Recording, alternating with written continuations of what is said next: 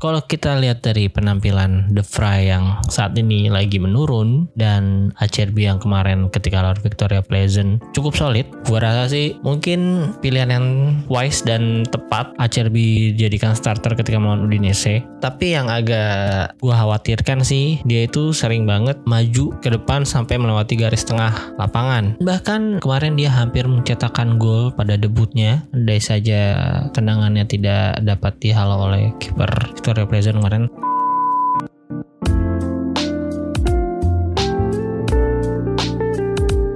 Halo selamat pagi, siang, sore, dan malam. Kembali lagi di Irsum Podcast Podcast yang bahas berita-berita seputar inter Yang gue kutip dari sosial media dan portal-portal berita olahraga. Kali ini gue ngetek tanggal 16 dini hari ini hari Jumat. Sebelum kita ke topik utama yang akan gue bahas nanti Mungkin gue akan membawakan beberapa berita up to date dulu nih ya. Pertama tentang ini dulu deh, Lord Jomar yang dia kemarin cetak gol ketika Benfica bisa mengalahkan Juventus di kandang Juve 1 112 dia ya selebrasinya memang agak sedikit intimidatif ya. Terus dia dibuin sama satu stadion dan memancing amarah Bonucci akhirnya.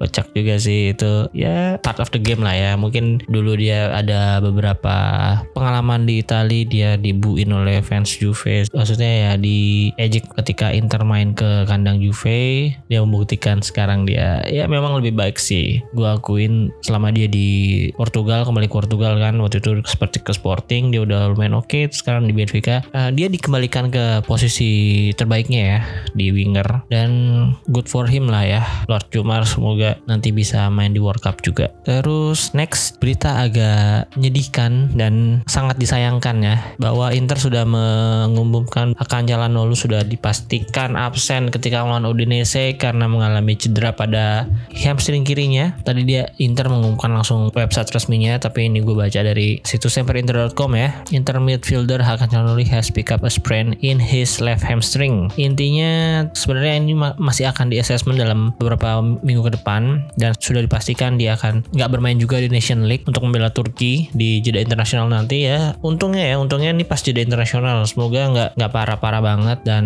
ketika selesai jeda internasional bisa balik lagi untuk membela Inter karena Inter jadwalnya super sulit ya.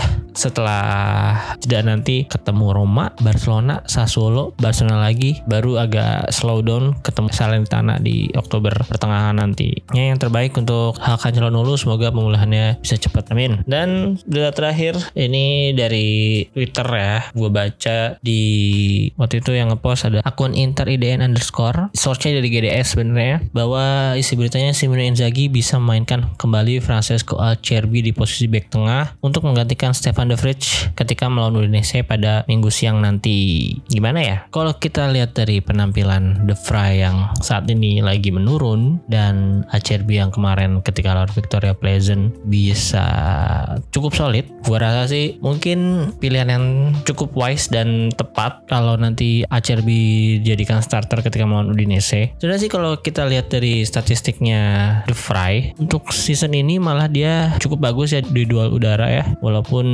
ketika marking uh, agak menurun. Ini kalau gue lihat dari akun Instagramnya Inter Milano underscore pedia ada Serie A top defensive stat sampai Giornata ke-6. Untuk top tackles ada pemain Lecce yaitu Hulman 21 kali, top duel Swans ada Milankovic Savic 49 kali, top interception Fazio dari Salernitana 16 kali, most fall Simone Bastoni Spezia, most yellow card Brozovic yang Inter yang udah keempat kalinya. Nah, top aerial duel Swan ada The Fry dengan 22 kali nih. Jadi sebenarnya kalau untuk area duel sebenarnya areal areal tuh udara ya. Duel udara cukup bagus The Fry, tapi kayaknya belum cukup bagus untuk marking apalagi konsentrasinya ketika dia udah lelah ya udah main di atas 60 menit udah agak menurun tampaknya. Kita balik lagi ke HCRB yang di debutnya kemarin walaupun walaupun lawannya hanya dalam tanda kutip Victoria Pleasant tapi gue harus apresiasi dia bisa melewati debutnya dengan tidak grogi ya harusnya memang segitu sih karena dia udah pemain senior eh, pengalamannya udah banyak banget. Tapi yang agak gue khawatirkan sih, gue nggak tahu ini memang strategi Inzaghi kemarin atau kebiasaan dia. Dia itu sering banget maju ke depan sampai melewati garis tengah lapangan. Which is ya memang dia role-nya juga sebagai ball playing defender juga sih ketika di Lazio. Gue ngeliat cukup sering lah, apalagi ketika Inter lawan Lazio dua musim lalu tuh Conte masih pelatihnya si ACRB memang sering banget naik membantu penyerangan untuk menguasai lini tengahnya Lazio gitu membantu lini tengah. Nah cuman efek atau resikonya resikonya memang cukup riskan karena ACRB ini udah tua dan pasti tidak memiliki speed yang cukup cepat terbukti di kala pertandingan Inter lawan Lazio itu gol-golnya tercipta dari counter attack semua tuh kalau kalian ingat gol terakhir itu Lukaku ke Lautaro untuk mengesil kemenangan 3-1. Sebelumnya itu menang 1-2 dulu terus Lazio menekan sampai Acerbi dan back-back lainnya maju banget lebih dari garis tengah lapangan. Yang ketika kena counter langsung habis deh tuh. Kena counter Barella, Hakimi, Lautaro, Lukaku. Nah, semoga bisa disesuaikan lah ya dengan lawannya nanti kalau memang lawannya memiliki kecepatan dan dinilai terlalu riskan untuk melakukan possession ball hingga maju-maju ke depan banget. Semoga tidak dilakukan oleh Inzaghi di pertandingan besok Indonesia atau pertandingan lainnya. Kalau lawan Victoria kemarin sih ya memang nggak ada yang mengancam lah ya main-main mereka juga. Yang pergerakannya paling membahayakan mungkin hanya si Masquera ini nih nomor 18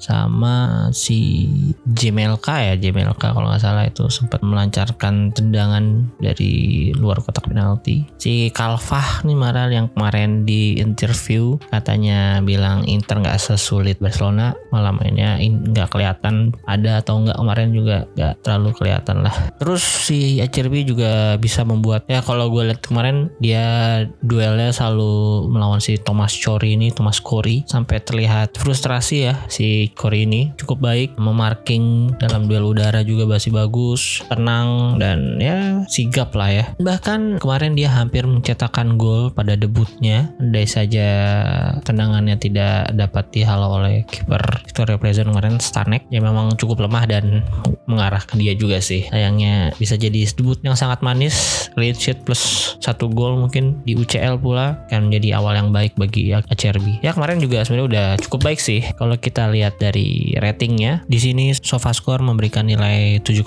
ya, cukup baik dan paling baik di antara tiga back starter yang main kemarin. Milan Skriniar hanya 7,2, Alessandro Bastoni 7,2 juga. Dan dia melakukan touch banyak 129 kali, akurasi passingnya juga 96%, 109 dari 113, long ball akurasinya 9 dari 11, wow ini lumayan lah ya, hanya miss 2, shoot on target 1 yang tadi, shoot block 1, ground duel won 2 dari 4, aerial duel won 3 dari 5, position loss 5, ini cukup cukup banyak lah ya, 5 itu sebagai back. Ada satu passing yang dia cukup fatal juga ya, yang nggak fatal sih, yang yang fatal tuh si Brozovicnya pahakannya ya. Nah terus heavy touch gitu si Acerbi-nya untuk masih bisa diantisipasi oleh Onana. Di fallin dua kali, melakukan fall satu kali, clearance lima kali, block shot satu kali, interceptnya nggak ada, tackle satu kali, dribble pass nol, berarti dia nggak dilewatin dengan mudah oleh pemain Pleasant kemarin. Untuk pemain lainnya yang lebih baik dari Acerbi kemarin hanya Marcelo Brozovic, Edin Zeko, dan Dumfries. Ya, Edin Zeko dan Dumfries karena mencetak gol pastinya mendapatkan nilai yang lebih tinggi. Marcelo Brozovic yang kemarin sangat mobile, ya cocok dia jadi MVP kemarin kan, man of the match. Dia menjelajah cukup luas, cukup mobile banget heat mapnya, walaupun nggak mencetak gol, memang layak dia jadi MVP. Terus kalau dari uscore.com juga ACRB dapat nilai yang bagus 7,6, Skriniar hanya 7,4 dan Bastoni hanya 6,9. Bastoni kayaknya main bagus ya kemarin ya sebelum kartu kuning ya. Dia crossingnya banyak-banyak yang nyampe gitu, banyak yang on target ke pemain Inter. Kemudian kemarin media Italia juga banyak yang memuji penampilan solid dari ACRB ini ya, seperti CDS. Mereka memberikan nilai 7 dari 10 untuk performanya. Terus kalau dari situs Get Football News Italy, mereka memberikan nilai tujuh setengah setara dengan Brozovic tujuh setengah juga dan Zeko malah mereka kasih 8 Terakhir ada dari thehardtackle.com kalau dia ngasih nilai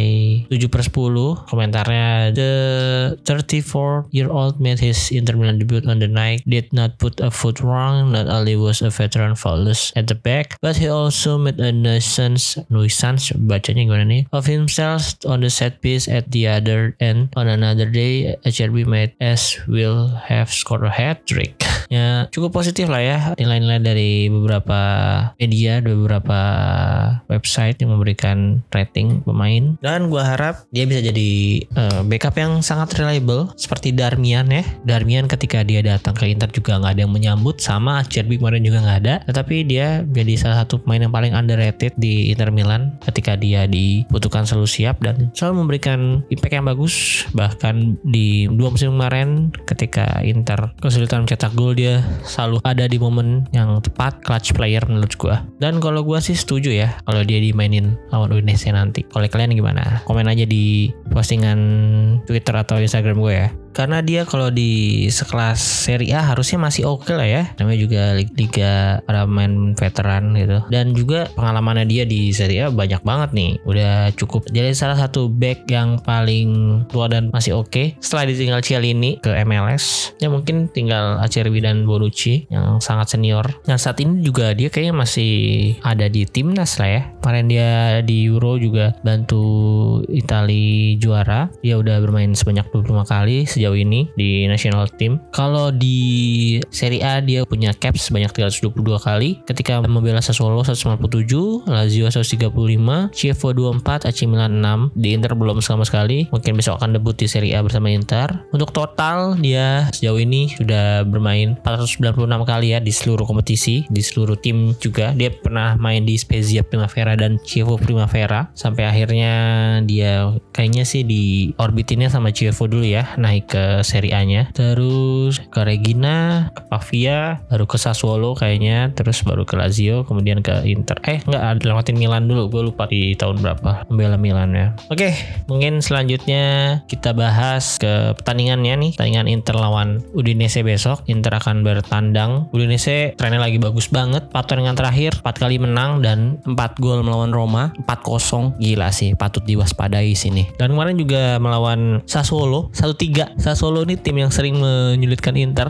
Mainnya juga kalau nggak salah di kandangnya Sassuolo nih kemarin. Walaupun memang ada pemain Sassuolo yang kena kartu merah di menit ke-43 ya, Ruan Tresoldi. Tapi kemarin Udinese ini sempat ketinggalan 1-0 terlebih dahulu di babak pertama dan tiga golnya ke gawang Sassuolo dicetak di babak kedua semua nih. Dua gol dari Beto dan satu gol dari Samarsik. Man of the match pada pertandingan kemarin juga si Roberto Pereira ya dengan dua assistnya. Kalau gue lihat dari highlight pertandingan-pertandingan kemarin tuh ketika empat kali beruntun si Udinese ini kan dia menang 1-2 lawan Monza, terus 1-0 Fiorentina, 4-0 lawan Roma dan 1-3 lawan Sassuolo. Kebanyakan golnya itu tercipta dari proses counter attack semua ya. Ya hampir semuanya lah ya. Berarti memang sangat mengancam nih counter attacknya Udinese nih. Harus hati-hati Inter dan Inzaghi jangan terlalu banyak memainkan ball possession sampai para pemain defensifnya maju-maju ke depan melewati garis tengah lapangan. Karena kalau udah kerebut atau turnover udah fatal itu. Mereka punya duet sayap yang lumayan oke okay ya. Udogi di kiri, kanannya Roberto Pereira. Walaupun Roberto Pereira sekarang umur udah 31, mantan main Juve ini masih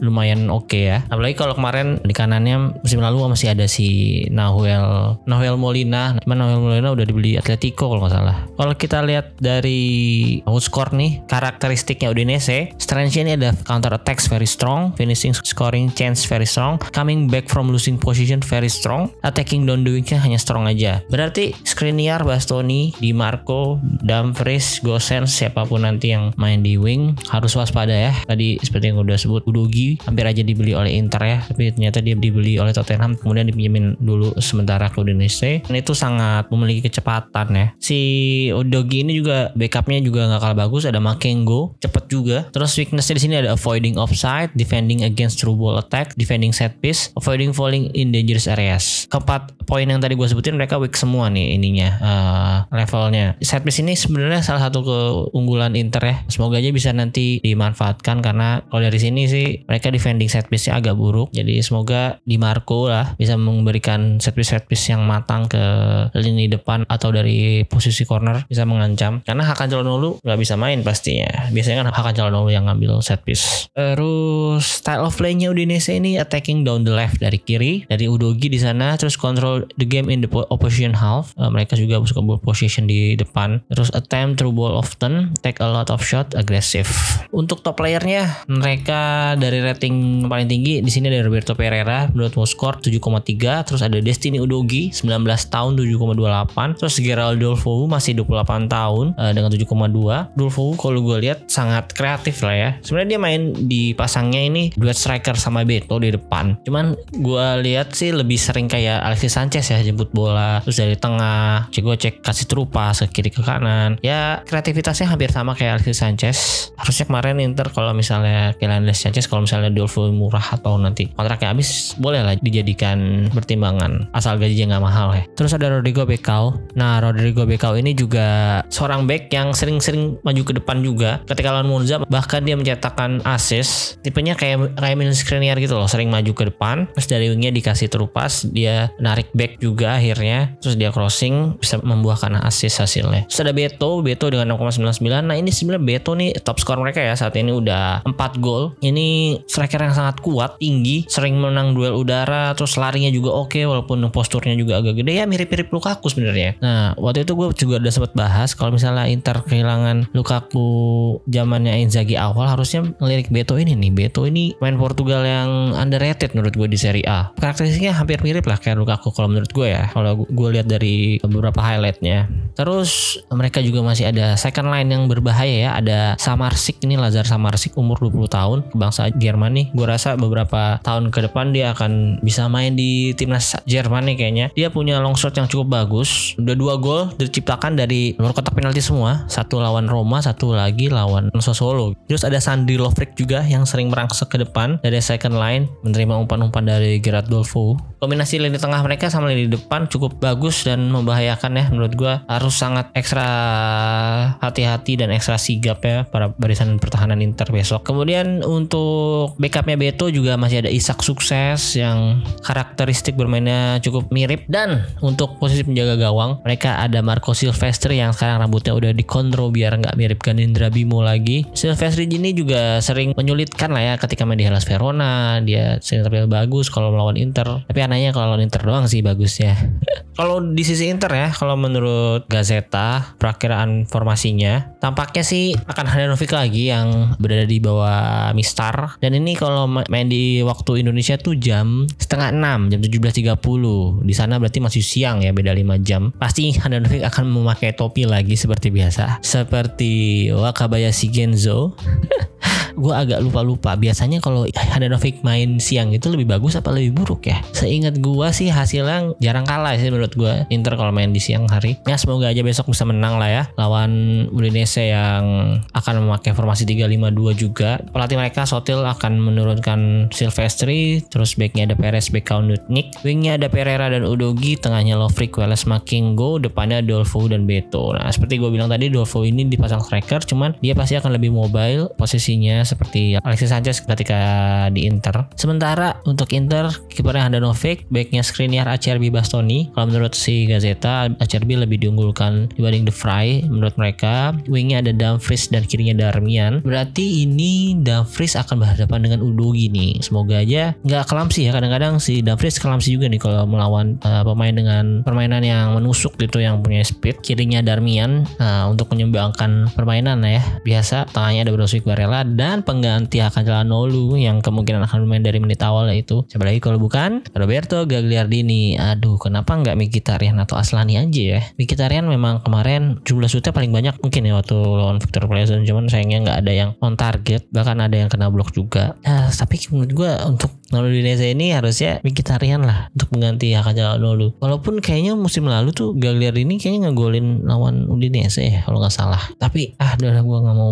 berkomentar apa lagi lah kalau ngomongin Gagliardini gue pusing kenapa selalu dipilih. Padahal gue pengen loh ngeliat Brozovic pivot bareng Aslani itu akan menjadi salah satu yang menarik untuk dilihat menurut gue ya karena kayaknya belum pernah nih di pertandingan preseason pun kayaknya belum pernah ya Aslani bermain bareng sama Brozovic. Terus Barella yang agak ke depan dikit. Nah itu patut dicoba juga tuh formasi seperti itu oleh Inzaghi. Untuk duet strikernya ada Zeko dan Lautaro. Ya semoga aja Zeko bisa tampil seperti di 60 menit pertama ketika lawan Victoria Pleasant kalau 30 menit ke belakangnya udah ampas dia itu bahas sering buang-buang peluang paling sebel gue kalau Zeko udah buang-buang peluang gitu dan semoga Lautaro bisa kembali mencetakkan gol setelah dua pertandingan tanpa gol ya dia di Serie A sama di UCL kemarin untuk prediksi skor sih menurut gue ini akan sangat sulit sih. Akan sulit juga Handanovic untuk clean sheet cuman kenapa? Kalau main siang gue agak optimis ya Handanovic dengan topinya. Menang tipis lah 0-1 atau 1-2 menurut juga sih. Berat juga sih kalau menang dengan skor besar di Udinese. Roma aja dibantai 4-0 semoga udah dipertimbangkan lah ya oleh tim kepelatihan Inter untuk menahan atau menghindari counter attacknya Udinese. Oke mungkin segitu aja pembahasan dari episode kali ini. Eh, terima kasih untuk teman-teman yang udah mendengarkan hingga menit